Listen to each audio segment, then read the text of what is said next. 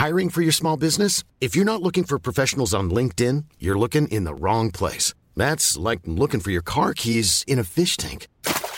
LinkedIn helps you hire professionals you can't find anywhere else, even those who aren't actively searching for a new job but might be open to the perfect role. In a given month, over 70% of LinkedIn users don't even visit other leading job sites. So start looking in the right place. With LinkedIn, you can hire professionals like a professional. Post your free job on linkedin.com slash people today. Escuchas. Escuchas un podcast de Dixo.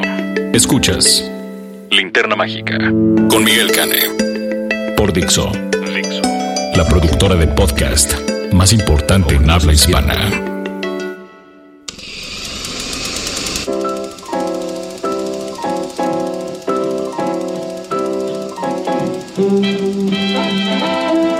Hola, ¿qué hace? ¿Escucha la linterna mágica o qué hace? Yo soy Miguel Cane, el monstruo estrella de este podcast, y es un placer estar con ustedes nuevamente en este año de 2018 con la linterna mágica. Después de una ausencia de algunas semanas, porque también uno tiene que descansar, no crea usted que todo es nada más cine y más cine. Estamos de vuelta con muchos bríos y muchas ganas para traerles este podcast de cinéfilos para cinéfilos producido por Dixo. Y bueno, ¿qué les parece si vamos directamente al mero comienzo? La crítica de la semana.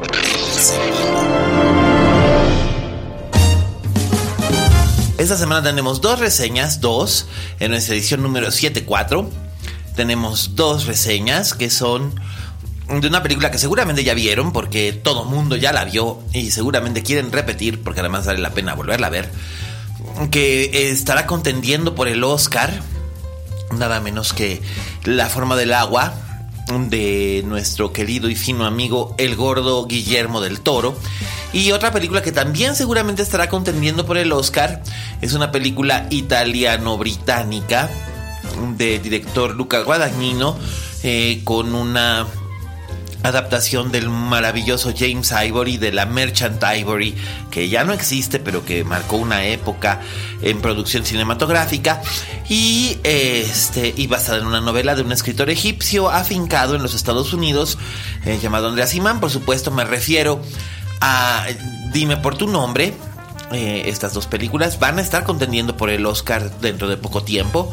Así que, ¿qué les parece si hablamos acerca de ellas?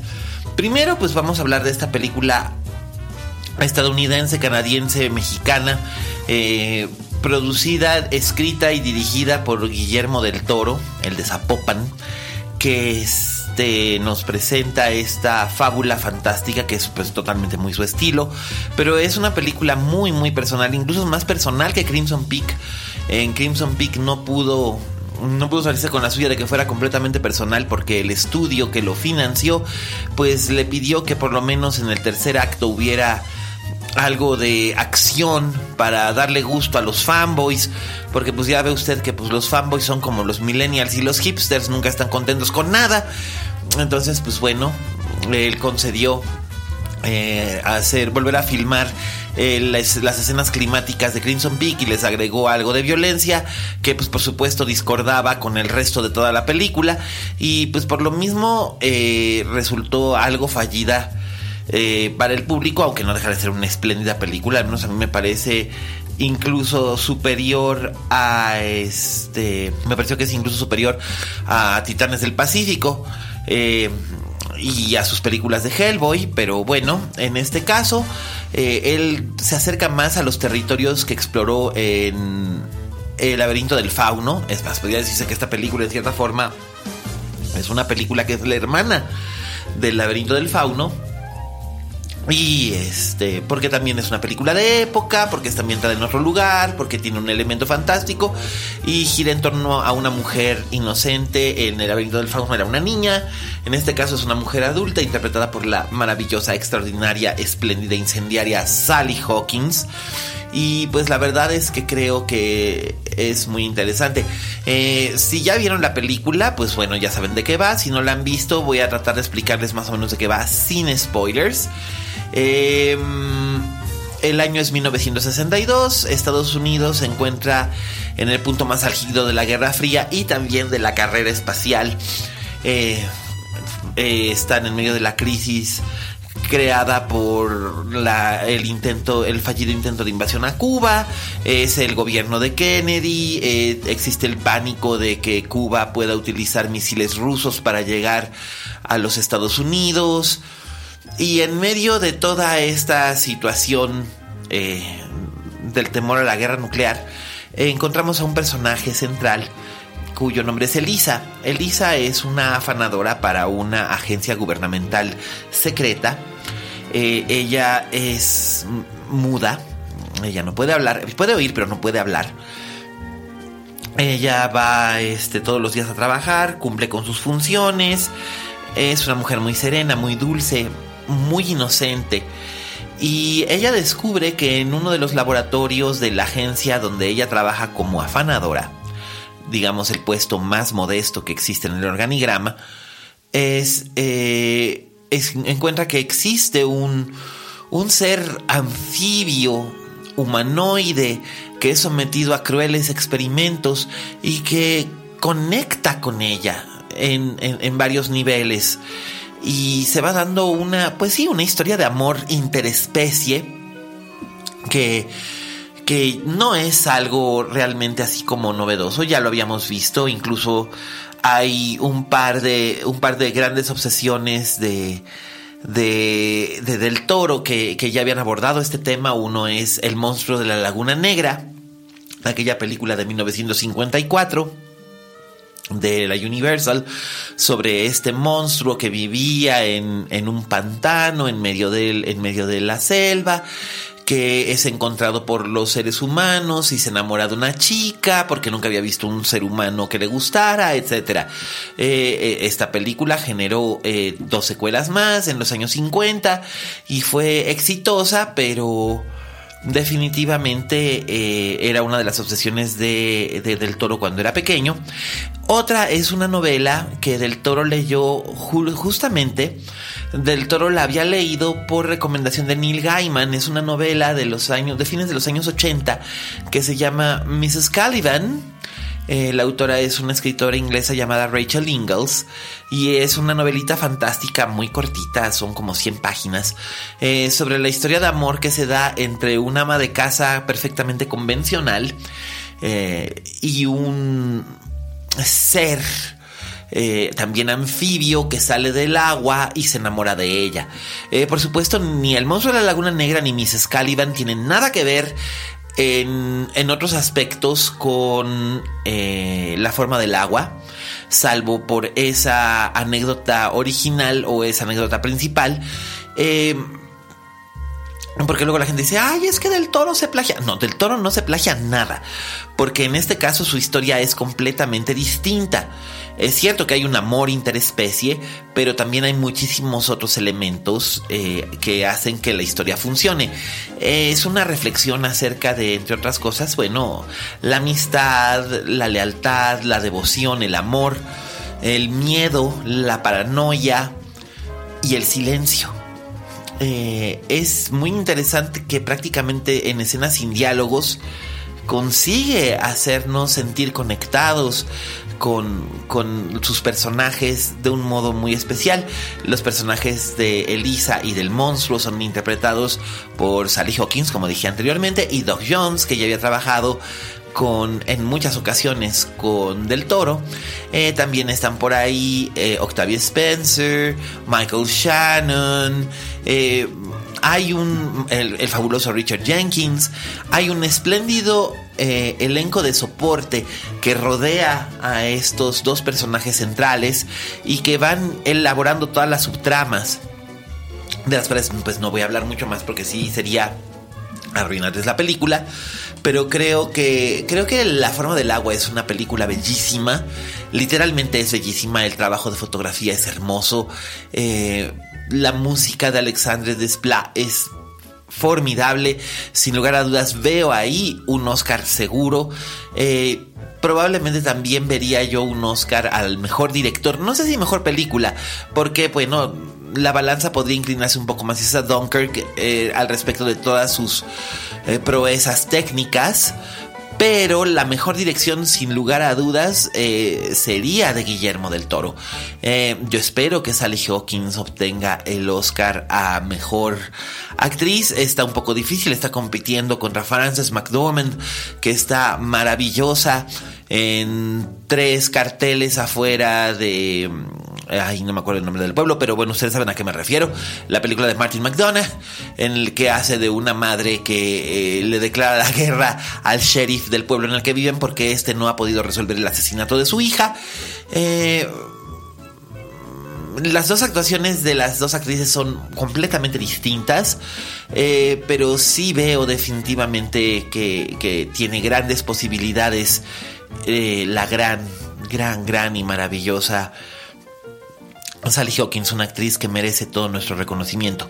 Y bueno, eso es La forma del agua, que se convirtió en la película número uno en México el día de su estreno, que es natural, vemos películas de Guillermo del Toro cuando las hace fuera del país, pero no ha vuelto a hacer una película en México desde hace 25 años.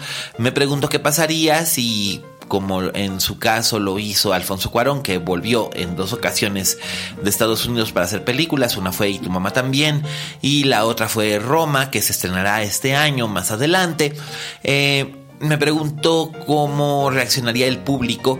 Eh, mexicano yendo a ver una película mexicana de Guillermo del Toro. De hecho, recordemos que tanto El laberinto del fauno como El Espinazo del Diablo originalmente habían sido pensadas para desarrollarse en México, pero finalmente no consiguió nunca financiamiento para hacerlas aquí y finalmente le fue mucho mejor con financiamiento español. Así que, em, pues habrá que ver. La película sí es muy, muy, muy, muy, muy estadounidense, sí es muy anglo, eh, refleja muchas obsesiones de la sociedad estadounidense eh, de aquel entonces eh, funciona como una especie de retrato de una época, pero creo que también tiene todos los elementos fantásticos y eh, sentimentales que le gustan a Del Toro, así que creo que es su película más madura desde el laberinto del fauno, sí. Su película más lograda desde el laberinto del fauno, sí. su obra maestra, pues no lo sé. No sé si es su obra maestra o no, porque sigo considerando al laberinto del fauno como su obra maestra. Ahora bien, si hay una cosa que es importante destacar, es que del toro, eh, las películas de él van adquiriendo realmente su estatus de obra maestra al paso del tiempo. Eh, son obras de arte, casi, casi todas, con la excepción de quizás eh, Titanes del Pacífico, las películas de Hellboy o Blade, que la hizo por encargo, o Mimic. Pero bueno, esas películas básicamente yo las veo como trabajos que a él le gustan, que a él lo hicieron feliz, pero en los que no necesariamente volcaba su atención al detalle como lo hizo con todas estas otras que, que ha ido realizando. Eh, entonces, eh, pues sí hay una especie como de, disyuntiva acerca de la obra de Del Toro, pero de que es una obra de arte, lo es definitivamente y debe verse en pantalla grande, así que eh, es sumamente recomendable. Por otro lado, por supuesto, ya había, ya había participado en el Festival de Morelia esta película, ya había estado en algunas salas por aquí, precisamente como parte del ciclo de, de lo mejor de Morelia. Eh, ya se la habían estado descargando algunas modernillas de la condesa, que se sienten que son el personaje principal, que bueno, por supuesto no, pero en fin. Y este, por supuesto, estoy hablando de la película de Luca Guadagnino, Dime por tu nombre, que básicamente el problema que ha tenido es que ha tenido una acogida tan fuerte en un cierto sector de los espectadores que lo que ocurre es que es, es tan feroz la, la devoción o el fandom de este sector al que me refiero, eh, que, que corren el riesgo de enajenar al resto de los espectadores de esta película. Y es una película que en realidad no es una película de nicho, ni es una película de culto, aunque así lo quieran ver. En realidad, dime por tu nombre, es el intento de Guadagnino por romper esquemas y entrar directamente ya al mainstream. Es su primera película eh, de coproducción internacional eh, que ha tenido buen reconocimiento, porque A Bigger Splash tuvo buen reconocimiento en los Estados Unidos, eh, en algunos lugares de Europa, pero por ejemplo en México ni siquiera tuvo una exhibición comercial. recordemos que Io sono l'amore es una bellísima película, la película que lo puso en el mapa en el circuito de festivales y que aquí en México únicamente ha llegado a través de Netflix, en donde la pueden todavía consultar con una espléndida actuación principal de Tilda Swinton. Y bueno, eh, Dime por tu nombre es una película en cierta forma más personal para Guadagnino. Y también es una película que tiene más recursos como para poder llegar a más gente. Entonces yo creo que en realidad es un error etiquetarla como una película específicamente de cine gay porque se comete el mismo error que se cometía con Brockback Mountain, por ejemplo. No son películas específicamente o únicamente para un público gay o un público homosexual o un público LGBTIQI, Z. Eh, es una película que en realidad debería de hablarle a todo tipo de público porque la historia que está contando es muy importante. No debería de cerrarse a sí misma, sino abrirse hacia los demás. Pero, como decía yo, con Brockback Mountain, con Carol, el fandom es tan fuerte que suelen alienar, enajenar a, otro tipo de espectadores. Y creo que no es justo ni para Guadagnino ni para su película. Eh, la historia eh, está basada en una novela de Andrea Simán, un escritor egipcio que desde hace 40 años reside en los Estados Unidos. Em, ah, es en algunos aspectos la novela es parcialmente autobiográfica. Eh, y aquí la adaptación de James Ivory no es de toda la novela. Esto es muy importante señalarlo. Eh, sino que toma, digamos, todo lo que es la primera parte de la novela y la expande de forma de que se convierte en la historia central. Pero hace aquí lo mismo que en su momento hiciera Elia Kazan con la adaptación a Al Este del Paraíso, que es únicamente la segunda parte de la novela de John Steinbeck, eh, o lo que hicieron con la novela de John Irving, A Widow of One Year, que solamente se adaptó la primera parte, pero no la segunda, eh, porque son libros muy grandes, que son muy complejos de, de adaptar y algunos aspectos narrativos de sus historias son más atractivos que otros. En este caso, James Ivory de la Merchant Ivory hace esta adaptación y es una adaptación que aunque no es de toda la novela es sumamente fidedigna. Es el año 1983, es un ardiente verano en 1983 en Italia. El personaje principal es un joven hijo de un académico eh, estadounidense con una madre italiana. Eh, ellos son una familia muy cosmopolita, muy elegante, muy culta, muy de vanguardia, muy abierta. Eh, que cada verano reciben a un estudiante de posgrado eh, que para que escriba algo y al mismo tiempo ayude al, al padre a poner orden en sus archivos y, ser básicamente una especie como de secretario de medio tiempo a cambio de recibir eh, hospedaje, alimentación, una especie como de beca hospedaje, alimentación y también para poder eh, escribir algo de su propia inspiración, un estudio, una novela, lo que los, lo que los estudiantes de posgrado eh, requieren.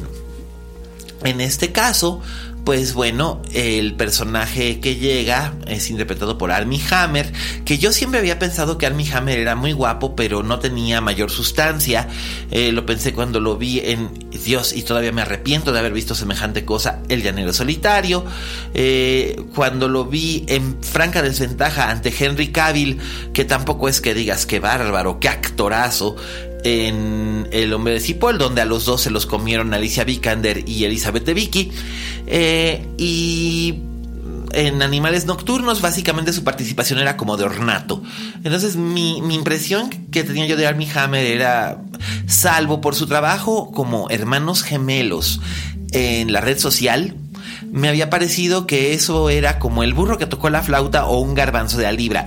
Es decir, no iba a poder volver a repetir algo semejante y me parecía que era básicamente un ornato hasta que lo vi trabajar aquí bajo la dirección de Guadagnino y realmente sí logra conectar con el, con el espectador, tanto él como el personaje del joven que es interpretado por el nuevo eh, objeto de deseo de los eh, de los jóvenes de los jóvenes gays alrededor del mundo por su muy este muy genuina interpretación del muy joven eh, Elio Perlman, el, protagonista es Timothée Chalamet.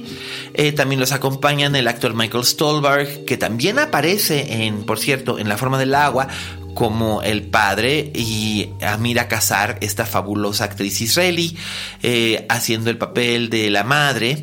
Y Esther Garel, la la hija de, de, este cineasta francés, hace el papel de Marcia, la joven, eh, que son todos personajes que están involucrados en el mundo al que pertenecen Helio y Oliver, estos dos, estos dos hombres. Helio tiene 17 años, Oliver tiene alrededor de 30, eh, y se da entre ellos una relación... Em, amorosa que es propiciada por Helio, no necesariamente por Oliver. Que ese es un punto importante a destacar, porque eh, obviamente surge la controversia de si es correcto mostrar una relación amorosa entre un adulto y un menor y que esto no tenga consecuencias eh, legales. No tiene consecuencias legales porque es consensuado, eh, porque además era en secreto, porque además era otro tiempo, esta es una película también de época como La forma del agua, obviamente la brújula moral que hoy nos rige no es exactamente la misma que regía a los adultos en Europa o a los jóvenes en Europa en aquel momento. Eh, Guadagnino hace verdadera poesía con sus imágenes, la película es bellísima en un montón de aspectos. Y realmente los dos jóvenes, tanto eh, tanto Armie Hammer como Timothée Chalamet eh, tienen química y la transmiten al espectador de muchas formas en las escenas en las que están juntos. Eh, tampoco voy a revelar mucho de la trama, más de lo que ya he hablado, porque sería arruinarla. Pero yo sí sugeriría que si ya la vieron o la van a ver y les gusta, busquen la novela de Andrea Simán y la, lean, eh, aunque sea por necesidad de contraste. Eh, la película sí, sí, sí, sí amerita todo el, el hype que ha llevado. Eh, pero a mí lo que me preocupa es que tanto hype la vaya a acabar quemando. Así que mejor váyanla a ver por ustedes mismos y piensen que no es únicamente una película gay, no es una película únicamente para un contingente del público, sino que en realidad es una película que toda clase de público debería de ver. Y bueno, esas fueron nuestras reseñas de la semana. Ahora, ¿qué les parece si vamos con nuestro amiguito Raulito Fuentes, que después de esta ausencia prolongada se dedicó a hacer bastantes cosas, a nutrir su cabecita para poder entregarnos como ustedes saben, eh, sus acertados comentarios acerca de la gran variedad de temas que maneja, porque no solamente se trata de el crítico de cine más chévere de Jalisco, pese a quien le pese, sino que además también es un hombre encantador, lleno de intereses y es nuestro geek en residencia y para mí siempre es un placer recibir con ustedes a Raúl Fuentes. Oye Fuentes. Hola, ¿qué tal? Este es Oye Fuentes, el espacio que Miguel Cane me brinda en la linterna mágica. Yo soy Raúl Fuentes y a mí me encuentras en Twitter y en Instagram como arroba Oye Fuentes. Oigan, pues, pues antes que nada, feliz año, feliz 2018 para todas, todos y todas las personas que escuchan este podcast de La Linterna Mágica. Eh, pues esperamos que este sea un año pues que tenga muchísimas sorpresas, muchísimas buenas películas, muchísimas excelentes series de televisión y pues nada, ya tenemos ahora sí este primer eh, episodio de 2018 y a mí me toca hablarles de una película a la cual yo tenía muchísimas ganas de ver el año pasado, desde que pues se anunció que James Franco escribiría, dirigiría y obviamente actuaría en esta película llamada The Disaster Artist, que está basada en, digamos, cómo Tommy Wiseau eh, realizó, dirigió, protagonizó, escribió la película The Room, una película que se estrenó en el 2003 y que es una de esas películas de culto que eh, pues que tienen fama de ser como las mm, la más grande basura jamás jamás hecha junto con algunas películas de Ed Wood por ejemplo no eh, para la gente que no conozca esta, esta película de Room, pues que sepan que incluso la pueden ver completa en YouTube, está, está completa con subtítulos en español.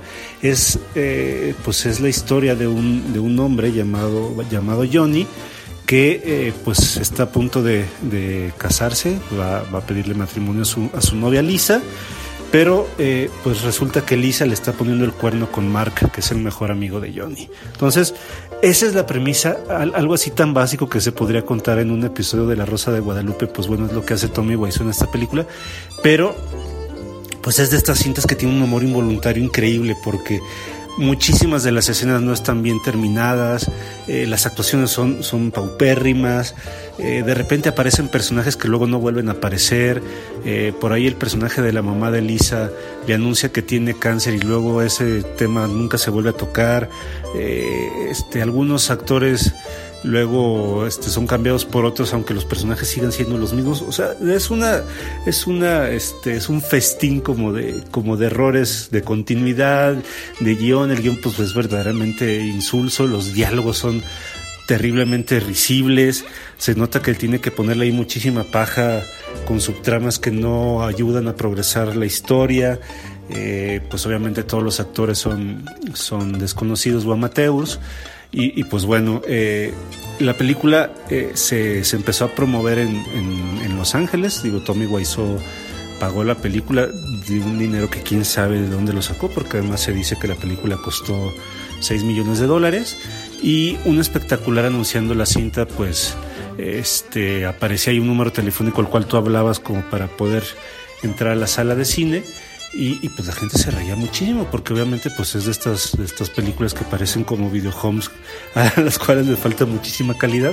Y bueno, empezó a crecer el culto con la película y en los momentos en los que aparece eh, una, una cuchara en pantalla, aunque sea de fondo, la gente empieza a aventarlas, ¿no? O sea, uno, uno se va con su arsenal de cucharas y las avienta.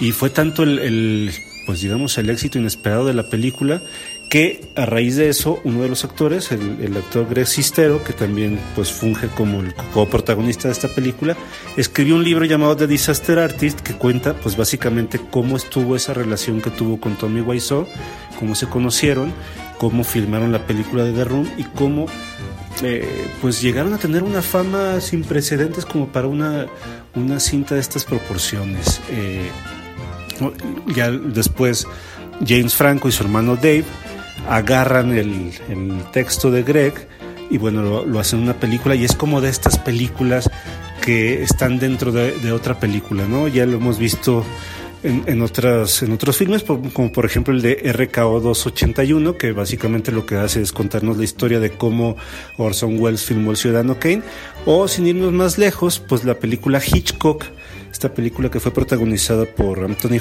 Hopkins, que nos cuenta también pues cómo como este director inglés filmó la película de Psicosis de 1960. Eh, creo que estas dos cintas, tanto Hitchcock como RK281, tienen un, pues un problema muy, muy fuerte que es pues que obviamente las películas a las cuales hace referencia, que son Ciudadano Kane y Psicosis, pues son verdaderos clásicos. Y estas películas como que quedan muy chatas en comparación por contar la anécdota y obviamente ficcionalizada, no, no realmente como pasó.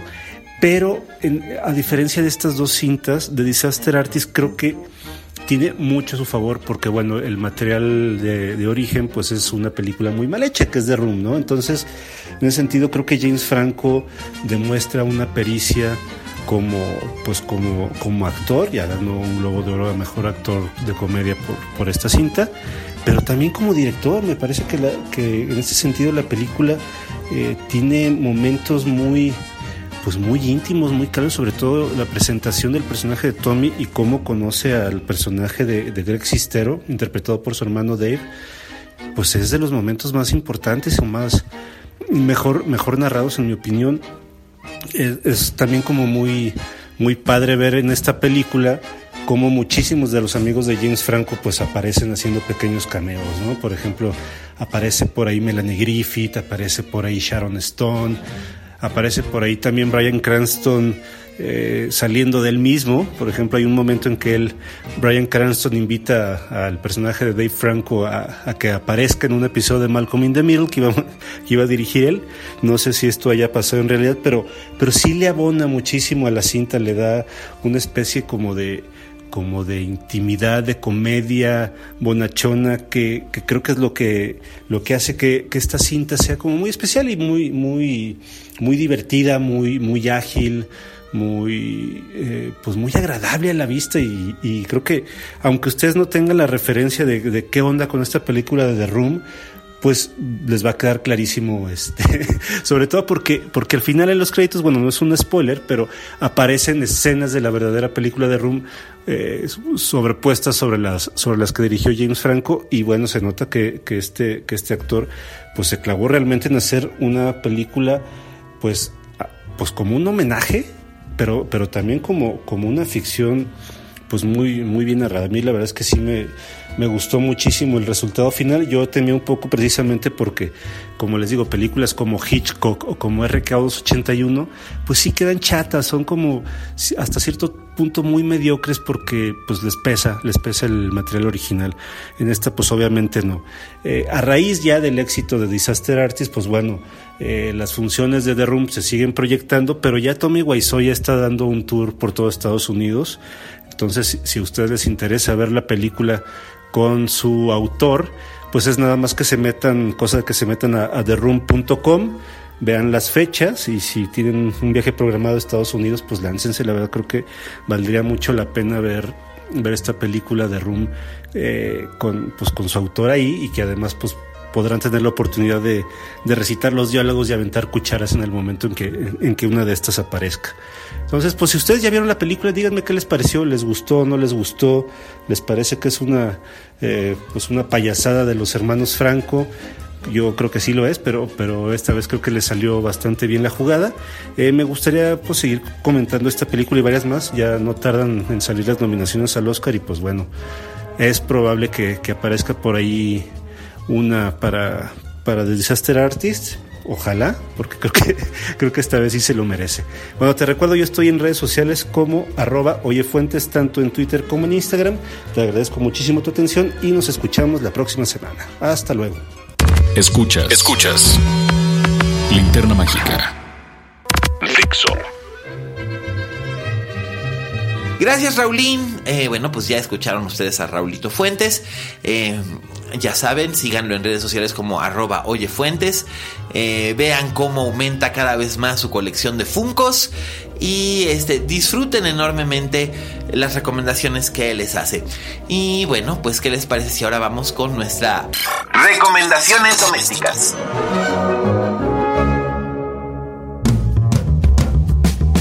Bien, pues nuestra recomendación doméstica, yéndonos ya a algo de época, pues les voy a hablar de una serie que ganó el Globo de Oro a Mejor Serie de Comedia, eh, que ganó también el Critics Choice a Mejor Serie de Comedia, eh, que muy probablemente en septiembre vaya a contender como Mejor Serie de Comedia en los semis y probablemente gane. Es la nueva creación de Amy Sherman Paladino, eh, la creadora de Gilmore Girls.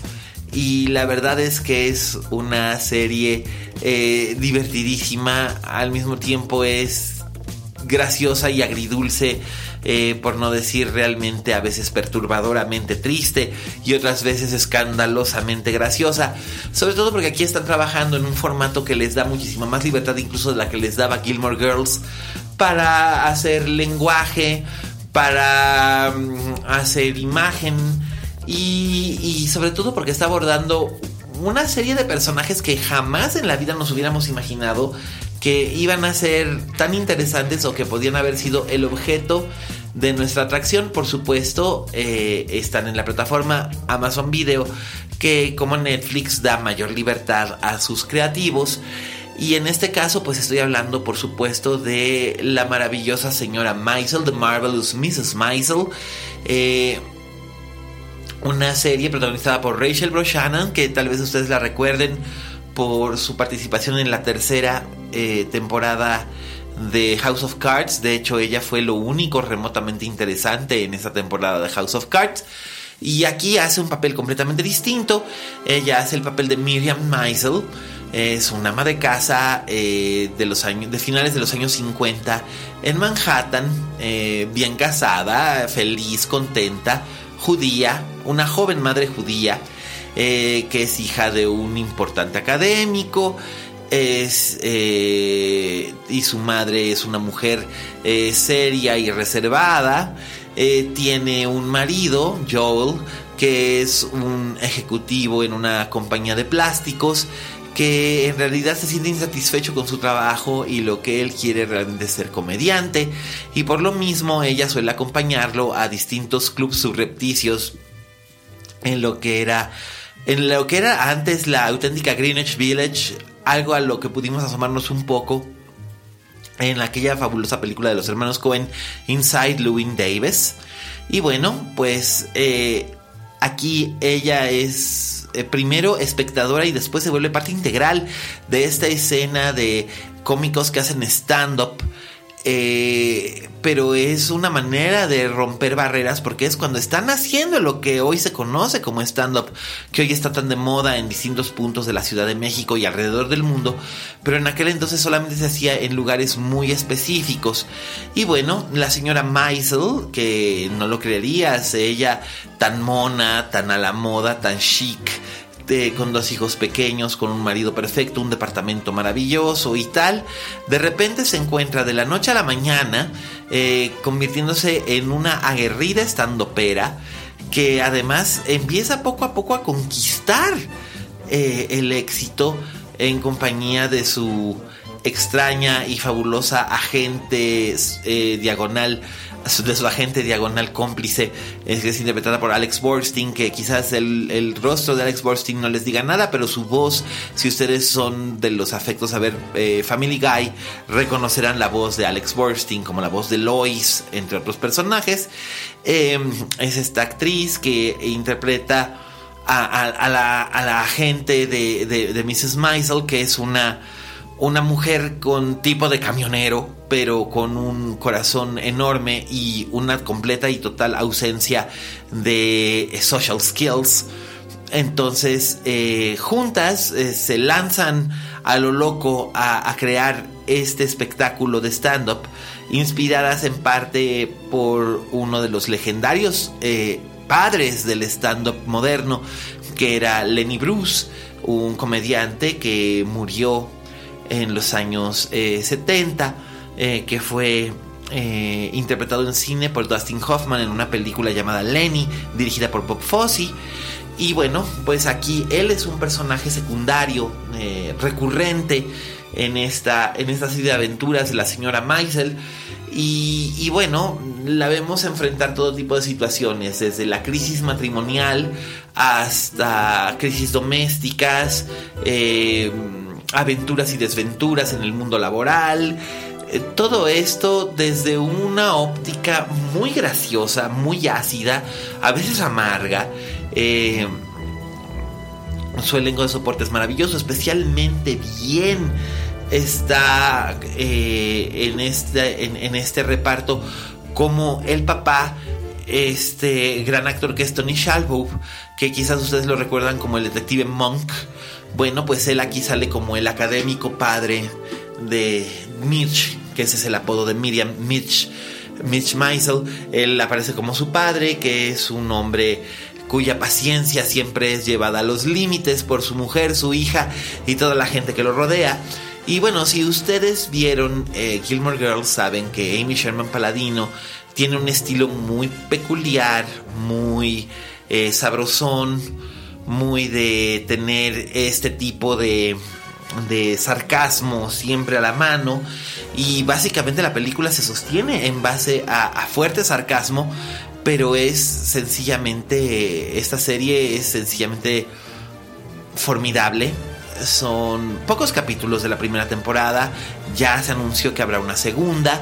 Eh, esta eh, lluvia de premios que han recibido muy probablemente les servirán para garantizar una tercera. Eh, si los guiones siguen teniendo la misma calidad, yo la verdad recomiendo ampliamente The Marvelous Mrs. Maisel.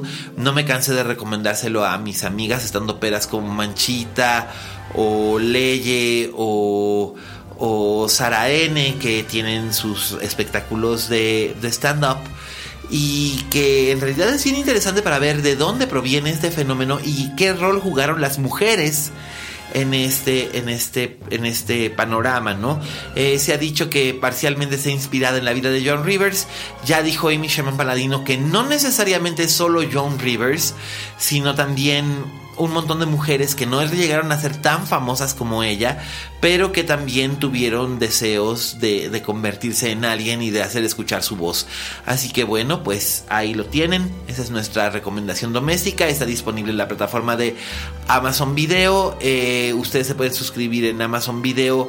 En, a través de amazon.com.mx eh, la verdad vale la pena eh, también ahí hay otras series interesantes que han estado empezando a integrar que no están en Netflix y no van a tener otra oportunidad u ocasión o plataforma para verlas que no sea ahí.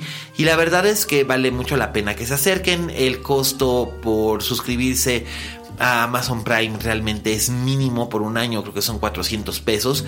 Y por 400 pesos al año tienen ustedes esa espléndida eh, cantidad de contenidos y este, de hecho es ah, incluso hasta más barato que Netflix.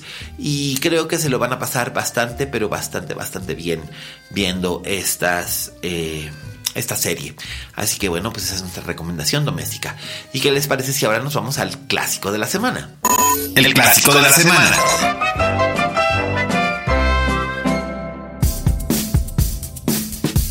Bien, pues es 2018, así que eh, qué mejor que abrir con una película de hace 40 años, 1978, que causó sensación, polémica y controversia en el momento de su estreno, que en cierta forma ha tenido influencia para varios directores a lo largo de las décadas desde que se estrenó, y que además eh, es una de las películas que dirigió antes de hacer eh, El Imperio Contraataca, que es considerada su obra maestra, el director Irving Keschner, ya fallecido, que aquí explora eh, distintos aspectos, no solamente de una ciudad de Nueva York que ya no existe, sino de la mente y de los géneros, mezclando los géneros, haciendo un film noir moderno con elementos sobrenaturales, con mucha violencia y mucho glamour.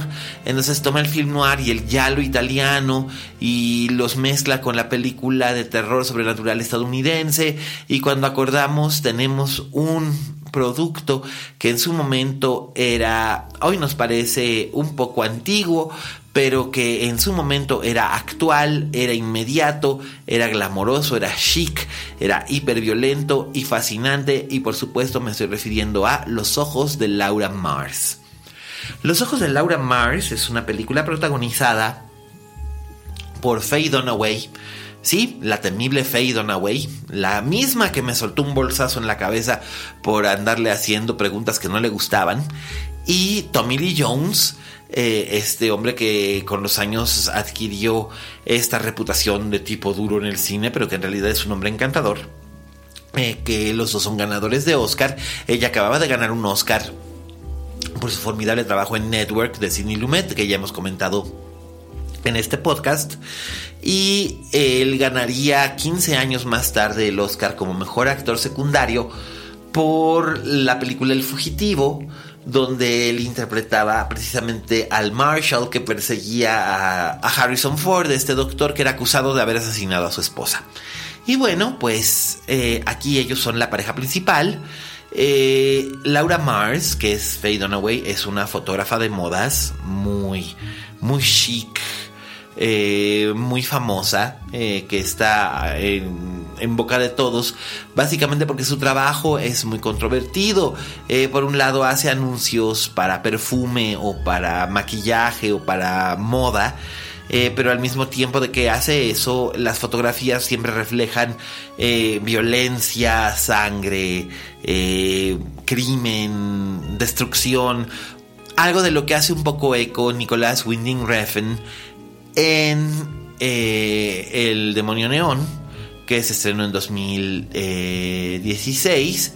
Y bueno, pues en este caso lo que hace aquí eh, Irving Kirchner es tomar el guion de John Carpenter, que escribe este guion el mismo año en el que él crea su obra maestra Halloween, eh, que tiene muchas cosas en común con, Laura Mars.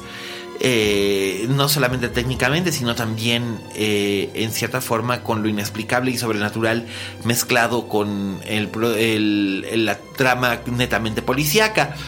Em, alguien está matando a gente relacionada con Laura Mars, esta fotógrafa, eh, en vísperas de la inauguración de una exposición importante para ella eh, y el lanzamiento de un libro de fotografías que ella ha tomado, que es básicamente su llegada a la fama, ¿no?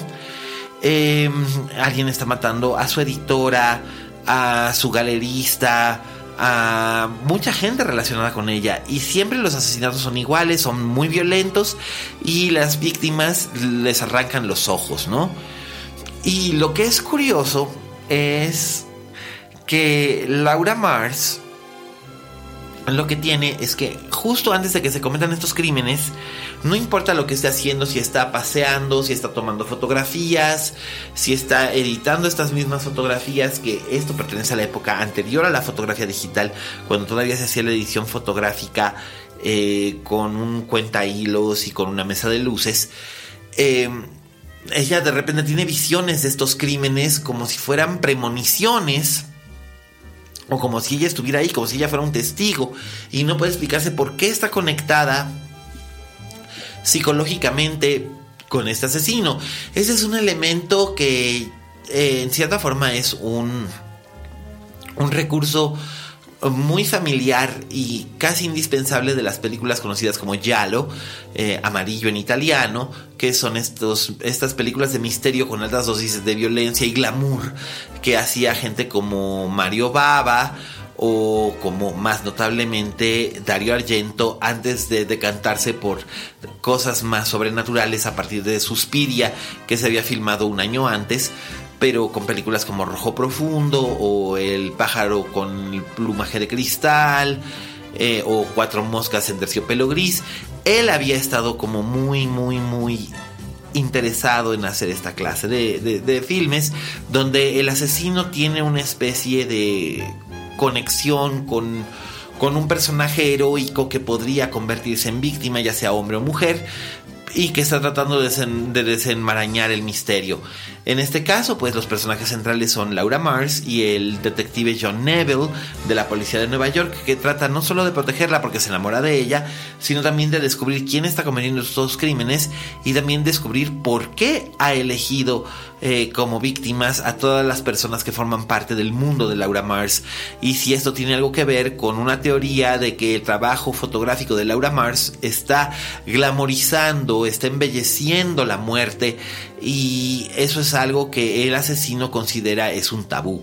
Eh, no voy a revelar mucho más acerca de esta película, solo diré que eh, para hacer una película contemporánea de 1978 obviamente ha envejecido, pero mantiene un ritmo interesante, tiene elementos que hoy nos parecen eh, prácticamente irrisorios, pero no dejan de captar nuestra atención. Desde una banda sonora donde destaca muchísimo la música disco, el diseño de modas que es fascinante, contó con piezas, con piezas de ropa de, diseñadores muy de la época como Halston, eh, que es un nombre que sonó durante muchísimo tiempo, hasta su muerte en los 90. Eh, y por otro lado tiene una gran actuación de Faye Dunaway, que solamente alguien como ella este, podría decir... Alguien, solamente como ella podría eh, hacer que un personaje tan neurótico y tan complicado como Laura Mars eh, pudiera tener una conexión emocional con el espectador y hacer que el espectador se preocupara por lo que le ocurre a ella. Eh, sin embargo, ella lo consigue y yo tengo que reconocer que Faye Dunaway aquí está formidable, está muy bien, es vulnerable, pero al mismo tiempo está hecha de hierro, es elegante y al mismo tiempo es completamente desprovista de artificios, es llamativa y al mismo tiempo se vuelve invisible. Tiene todos estos elementos en secuencias maravillosas. Hay una gran, gran set piece que es una toma una, sesión fotográfica en lo que era Columbus Circle. Aún es Columbus Circle en Manhattan, por supuesto, hoy esa zona es completamente diferente a como, como era en aquel entonces. Y es que hace 40 años la ciudad de Nueva York era muy, muy diferente. Y lo vemos aquí por todos lados. Eh, vemos eh, lo que es Midtown, vemos lo que es Hell's Kitchen, Central Park West, todas estas zonas de Nueva York que hoy son imposibles de habitar por gente de clase media o gente de clase trabajadora, pero que en ese entonces eran lugares donde se refugiaba este tipo de personas y donde también están los criminales, donde también está la violencia, donde la policía suele ser más brutal o solía ser más brutal. Y esto está mezclado con la elegancia de, apartamentos de lujo en Central Park West o en la Quinta Avenida, eh, con este mundo de la beautiful people, de la ropa, del maquillaje, las modelos. Y digamos que Laura Mars es el punto central de estos dos universos. Y estos dos universos eh, colisionan y el resultado es realmente fascinante. Eh, probablemente muchos sentirán que el clímax es un poco bla, pero bueno, tengamos en cuenta que nosotros tenemos 40 años de películas eh, que han tomado esos elementos y los han extrapolado en distintas direcciones y ahora tenemos mejores efectos visuales y muchísimas otras cosas que hacen que este tipo de película parezca casi casi una antiguaya. Pero en realidad a mí me parece que Los Ojos de Laura Mars no es una antiguaya, por el contrario, es una película realmente interesante, brillante, eh, que amerita volver a ser vista. Está disponible en DVD, está disponible en algunas de las plataformas digitales, eh, ustedes saben, eh, es cosa nada más de buscarla, pero la verdad es que sí vale la pena que se acerquen a Los Ojos de Laura Mars, una película de Irving Keschner, que después pasaría a la historia como el director de la mejor película de Star Wars entre todas las que se han hecho. Eh, con una gran actuación de Faye Dunaway, con un primer papel estelar de Tommy Lee Jones y la verdad es que todos están en ella muy muy bien. Es una película de su tiempo, pero eso no hace que por ello sea mala, por el contrario, creo que ha envejecido con suficiente gracia y suficiente elegancia como para brindarnos dos horas de suspenso que son bien recompensadas. Y además tiene la ventaja o desventaja de que cuando Hitchcock la vio realmente le gustó, que no le gustaban habitualmente las películas de suspenso que se hacían supuestamente en homenaje a él, con algunas excepciones, las que hizo Truffaut, las que hizo De Palma no le gustaban, pero esta de Los Ojos de Laura Mars, de hecho sí llegó a llamar la atención del maestro Hitchcock, pero este ya no estaba haciendo cine. Así que pues bueno, ahí tienen nuestra recomendación del clásico de la semana, Los Ojos de Laura Mars, eh, filmada en 1977, estrenada en 1978 y recomendada en la edición 74 de la linterna mágica para ustedes. Y bueno, pues no me queda mucho más, más que despedirme, mandar saludos a todos nuestros escuchas eh, leales que preguntaban ¿cuándo, ¿cuándo volverá? ¿Cuándo volverá? Pues ya volvió. Eh, saludos especiales este, a, a Francisco Otero, a Emiliano Mancilla, a todos los amigos que, se han acercado en distintas ocasiones, en distintos puntos para decir, hey, eh, soy fans, pues muchísimas gracias, realmente se agradece porque pues este, este podcast se hace por amor al arte y, se hace precisamente para que lo puedan disfrutar ustedes, los, los cinéfilos, beberas cinéfilos que no, no tienen empacho en ponerse a escarbar para buscar películas que realmente les digan algo, aunque sean películas en blanco y negro o películas de otra época o películas que se vean entre comillas viejitas, comillas, eh, que eso es lo que ha alejado a muchas personas realmente de lo que es la cinefilia y es lo que estamos tratando de rescatar por medio de este podcast.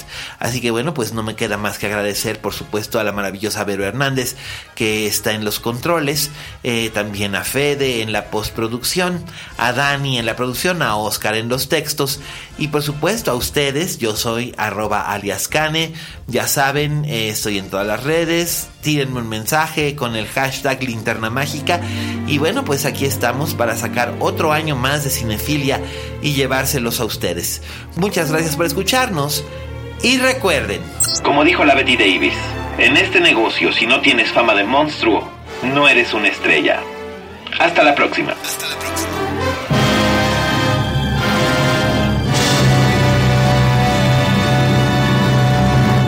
Dixo presentó Linterna Mágica con Miguel Cane.